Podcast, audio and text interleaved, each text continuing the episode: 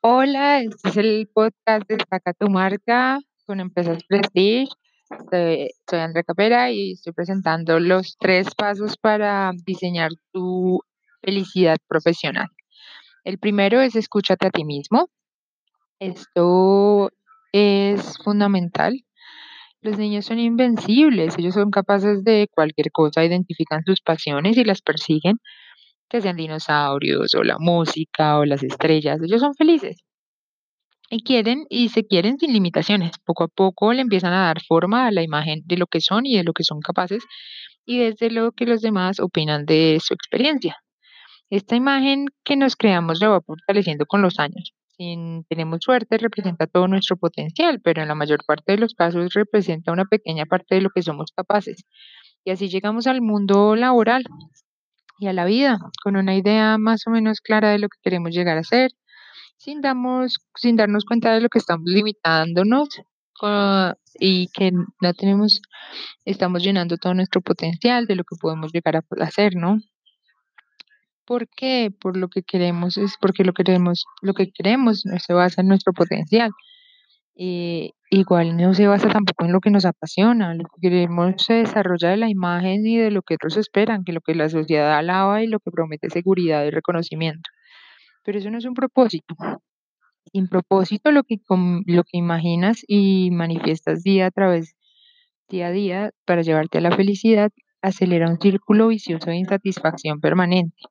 El primer paso para diseñar tu felicidad es escucharte, encontrar tu propósito. Tienes que escuchar más allá del ruido de las expectativas y de las limitaciones que te entorpecen, porque más o menos enterrando, enterrado tu propósito sigue ahí. No se ha ido a ninguna parte y está deseando salir de su encierro y llevarte más lejos de lo que nunca has imaginado. Diferenciar lo que crees que quieres de lo que de verdad quieres al principio es difícil, porque llevamos tanto tiempo contándonos a nosotros mismos que somos así, que esta es la imagen que ha determinado por ser más real de nuestro verdadero yo. Pero como dicen, la mentira tiene las patas cortas y al final tu propósito encuentra la manera de recordarse su, su existencia, su medio favorito, el cuerpo. ¿Cuáles son las cosas que haces y que mientras las haces se absorben por completo? Pierdes la noción del tiempo. ¿Qué habilidades te cargan? Te cargan y te encargan de energía. ¿Cuáles son las que te descargan? Así como los sueños tienen un impacto directo y evidente en el cuerpo, nuestro consciente y subconsciente se, se expresan a través del cuerpo. Te retuerce el estómago, te acelera el corazón. Dedica los próximos días a escucharte atentamente. Tu objetivo es identificar sin juzgar las cosas que te hacen sentir bien y las cosas que te hacen sentir mal. Puedes apuntarlas en dos columnas para llevar una mejor cuenta y una visión más amplia y terminar el ejercicio. Es importante que no intentes razonar la lista ni justificarte. Limítate a apuntar las cosas que te incomodan, las que te llenan, para ampliar la muestra, para hacer un par de cosas nuevas. Prueba esto que llevas un tiempo intentando en intentar, intentando en el trabajo y lánzate a intentar esa actividad que te ronda la cabeza. Cuanto más completa sea la lista, más desharás el laberinto que te lleva a tu propósito.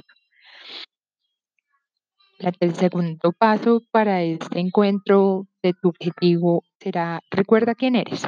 El ejercicio de observar lo que nos hace sentir bien y lo que nos hace sentir mal es transformador. Para mí la imagen de el éxito era la de abogada. Yo estudié tres años a derecho y dejé mi carrera por completo y eh, siempre empecé a estudiar derecho porque pensaba que tenía capacidad de argumentar y de hablar con fluidez. Y dediqué tres años de mi vida para tratar de ser una persona que de pronto no era. Eh, estaba tan obstinada a alcanzar lo que yo creía que era el éxito o la felicidad que fui ignorando en todo el camino las señales más evidentes de mi cuerpo. Y una de ellas era que realmente me costaba muchísimo memorizar y memoria, memorizar cosas eh, que eran muy necesarias para mi carrera, pero el paso de acordar quiénes hemos sido siempre. Es apasionante, es un viaje al pasado, una labor de investigación como detective. ¿Qué te encantaba hacer en la infancia? ¿Qué, qué, qué es lo que se te da muy bien en la vida? ¿Qué querías hacer cuando seas grande, cuando fueras grande? Y también tus juguetes, que los, cuáles eran los juguetes que más te gustaban y los libros que más, que, que más eh, guardabas pues con cariño. ¿Tenías diarios? ¿Hablabas con tus padres y con tus amigos de la infancia?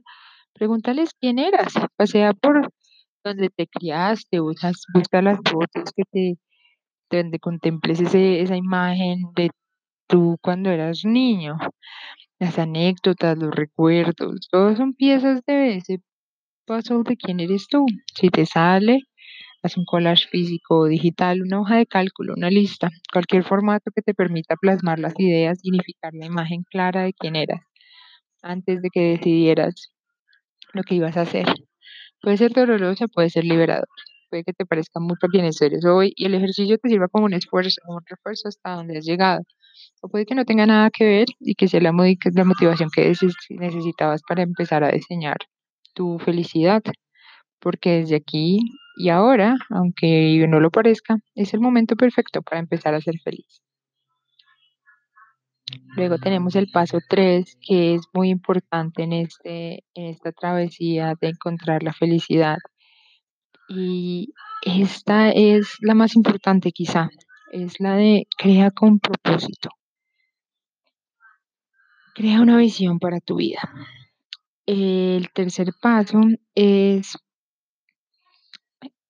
si has descubierto quién eras, qué querías llegar a ser y creías que llegara y, y ahora recordándolo, llega el momento de crear una visión hacia dónde empezar a crear.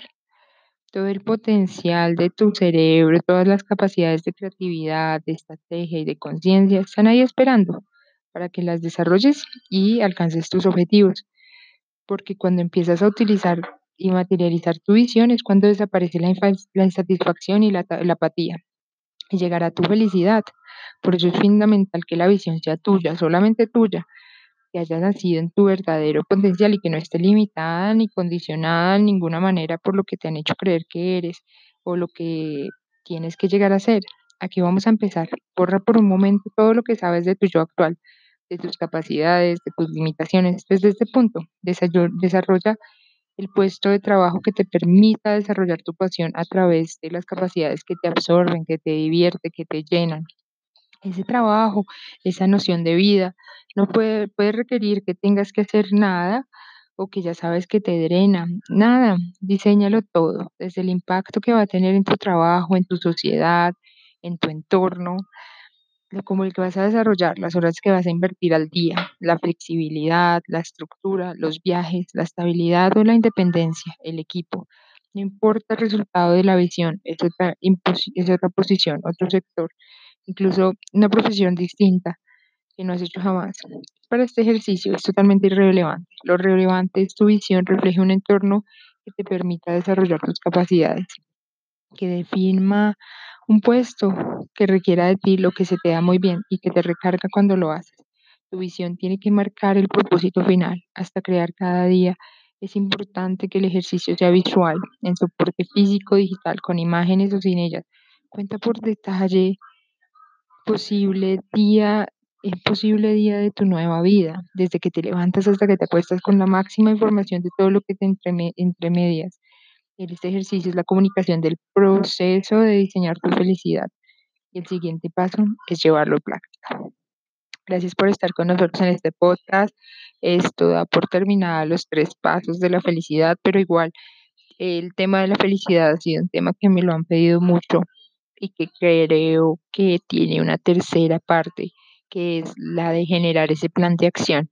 Entonces, los espero en nuestro próximo podcast. Muchísimas gracias por estar con nosotros. Chao.